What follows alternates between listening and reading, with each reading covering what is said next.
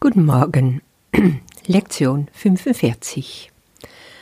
Gott ist der Geist, mit dem ich denke. Der heutige Leitgedanke, sagt Jesus hier, enthält den Schlüssel zu dem, was deine wirklichen Gedanken sind. Erinnerst du dich die ersten Lektionen? Da ging es auch oft um Denken und um die Bedeutungslosigkeit unserer Gedanken und dass wir Vergangenheit denken. Also dass das Denken, wovon wir denken, dass wir es denken, gar nicht so richtig denken ist. No, das ist wie Knote in Hirn, oder? Ja, ich mache auch nur Spaß. Aber Spaß beiseite, tauche da einfach jetzt mal ein. Du wirst sehen, der, der Kurs macht immer wieder so Schleifen. Dann denkst du, ich habe was verstanden, bin irgendwo durch, und die kommen einfach nochmal aufs Gleiche zurück, aber etwas anders formuliert. So ist das hier auch. Aber gleichzeitig äh, äh, kommst du dem Kern von dem Ganzen näher. Also das ist nicht wie Kreisen rund um das Wesentliche, sondern ellipsenförmig. Oder ich stelle mir da so ein Lemniskat bei vor. Lemniskat kennst du vielleicht? Das ist so eine niederliegende Achtform also der geht äh, vom Zentrum, der Knotenpunkt, auf die eine Seite, sag mal, weg davon, kommt wieder zurück durch die Mitte und geht auf die andere Seite in den nächsten Kreis rein und wieder zurück. Das Lemniskat ist eine ähm, sehr äh, spirituelle Form, kann man auf unglaublich viele Sachen anwenden, worum es jetzt hier nicht geht. Aber das könnte in etwa so dieser Aufbau von den Lektionen ein bisschen dir als bildhaft beiseite stehen, dass diese Mitte immer die gleiche ist. Zu versuchen, die Blockierungen, die wir gegen die Liebe haben, aufzuheben. Das ist der Ansatz vom ganzen Kurs. Und die Lektionen insbesondere wollen uns helfen, alles und allem in der Welt eine neue Dimension zuzumessen, also neu einschätzen zu lernen, neu zu betrachten und neu zu überdenken.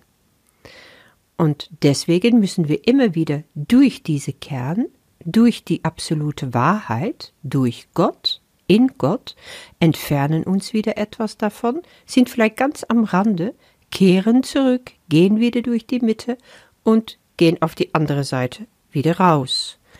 Ja, das sieht natürlich bei jedem wieder anders aus, ja. So absolut ist das gar nicht zu sehen. Aber ich kriegte einfach dieses Bild bei meiner heutigen Meditation und konnte mir wirklich dabei vorstellen, dass diese Ruhe von Gott in der Mitte ist ewig, fortdauernd, unverendlich. Es sind nur wir, die uns, die wir uns entfernen und zurückkehren, die die Unruhestifter sind sozusagen. Heute nähern wir uns Gott nochmal weiter, indem wir uns lernen, äh, indem wir ihm lernen, unsere Gedanken zu opfern und sagen, Gott ist der Geist, mit dem ich denke. In meinem Geist, ich stelle mir das immer so vor, habe ich zwei Möglichkeiten zu denken. Der absolute Geist oder Geist mit große Buchstabe geschrieben, kannst du dir so vorstellen, das ist der Geist, der sich nie von Gott getrennt hat, der eins mit ihm ist und mit ihm kreiert, mit ihm in Erkenntnis steht und diese Trennung und die Wahrnehmung gar nicht brauchen. Aber mein kleiner Geist sozusagen, also etwas in mir war neugierig und wollte wissen, wie ist es, sich selber wahrzunehmen. Das kannst du nicht, wenn du weißt, wer du bist. Das brauchst du auch nicht. Gott braucht keine Wahrnehmung, aber Gott hat dafür das gesamte Wissen. Wir entfernen uns von ihm, indem wir uns Wahrnehmung kreieren.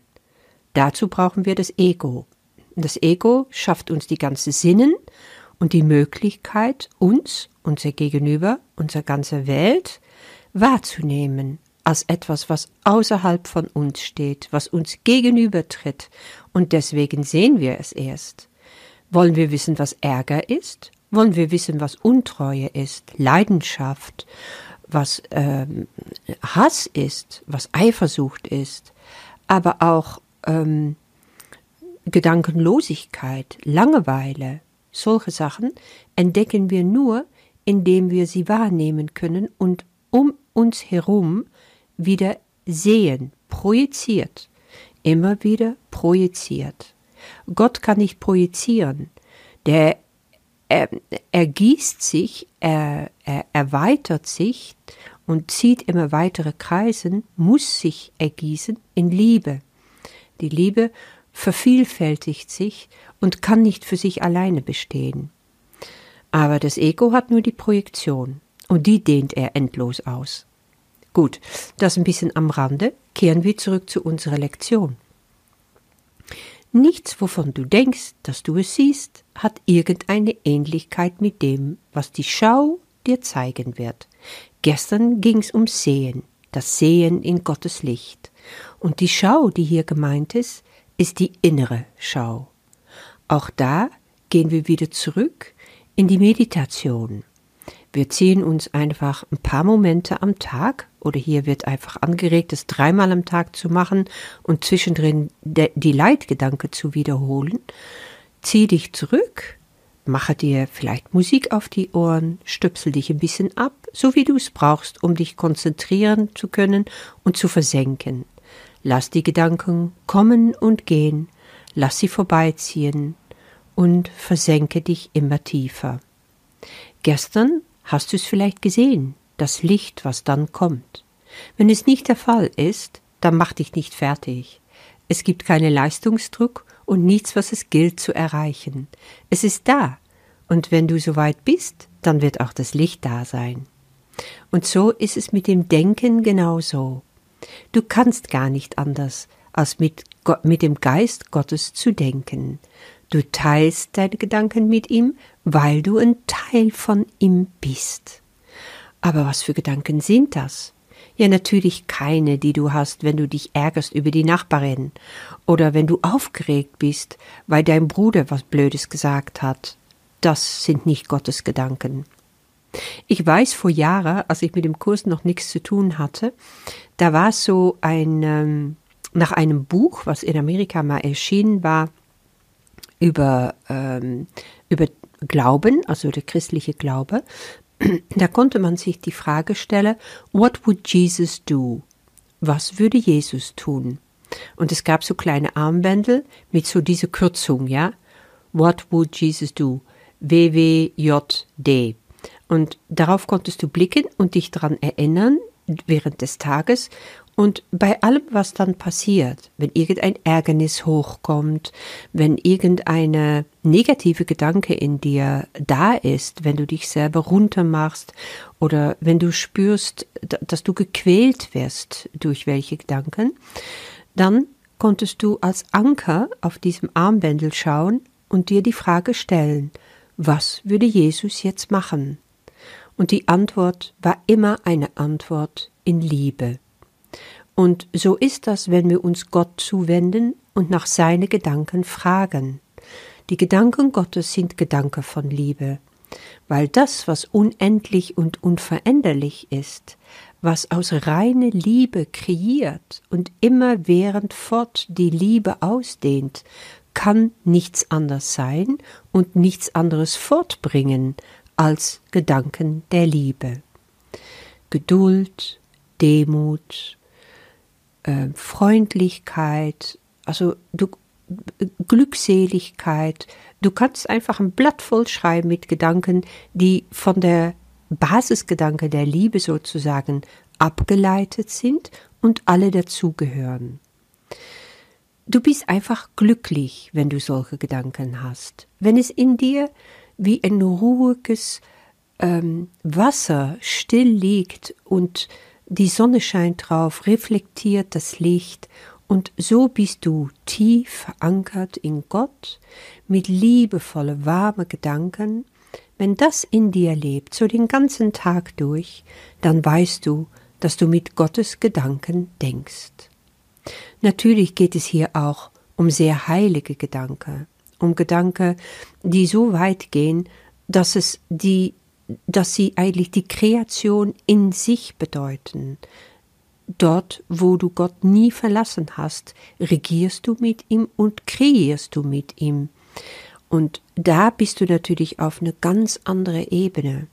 Das kann jetzt sehr weit weg erscheinen. Aber lass dich gar nicht verunsichern davon. Was ich wunderschön finde, ist dieser Satz, die Gedanken, die du am Anfang mit Gott dachtest, sind jetzt dort in deinem Geist vollkommen unverändert. Das heißt, wir haben ein Fundament in uns, wo diese Gedanken da sind. Sie sind also nicht verschwunden und wir können auch neue dazu kreieren. Wir können sie wiederfinden. Dieses Fundament ist es, auf das die heutigen Übungen ausgerichtet sind. Hier ist dein Geist mit Gottes Geist verbunden. Hier sind deine Gedanken mit den Seinen eins. Für diese Art der Übung ist nur eines nötig. Geh an sie heran, wie du dich einem Altar nähern würdest, der Gott dem Vater und Gott dem Sohn im Himmel geweiht ist. Ja, das ist was Besonderes, oder? Das heißt, dass du innerhalb von dir ein heiliger Ort hast, ein Ort, der vollkommen unberührt ist von der Welt, wo du mit dem Sohn Gottes, das ist unser Bruder Jesus, aber das bist du auch selber, und mit dem Vater Gott eins bist durch den Heiligen Geist. An diesem Ort, da sind die Gedanken, die du Gott auch wieder zurückgeben kannst. Du wirst wahrscheinlich noch nicht imstande sein, sagt Jesus, zu begreifen, welche Höhen du anstrebst. Das bedeutet, du bist auf dem Weg, einen Versuch zu machen, das Himmelreich zu erreichen. Und das ist, was ich vorher sagte, lass dich nicht abschrecken und verunsichern.